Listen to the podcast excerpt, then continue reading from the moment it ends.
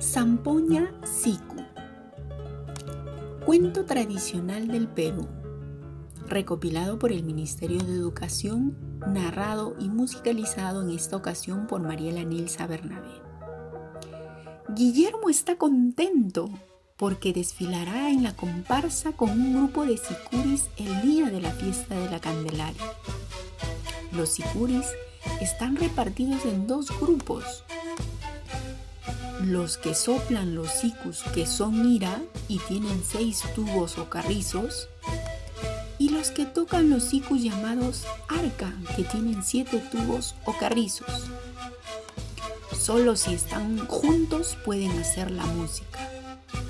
Y se hace la música trenzando los sonidos. Su zampoña es ira y el de su amigo Oscar es arca. Cada día camino a la escuela van tocando música con su siku como conversando.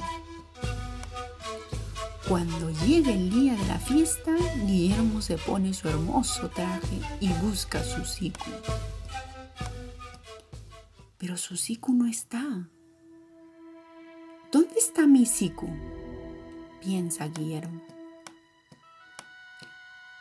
¿En la escuela? En la chacra, en el camino, en la casa. Pero ¿dónde lo dejé? Guillermo busca en el patio, nada. Sobre la silla, nada. Bajo la mesa, nada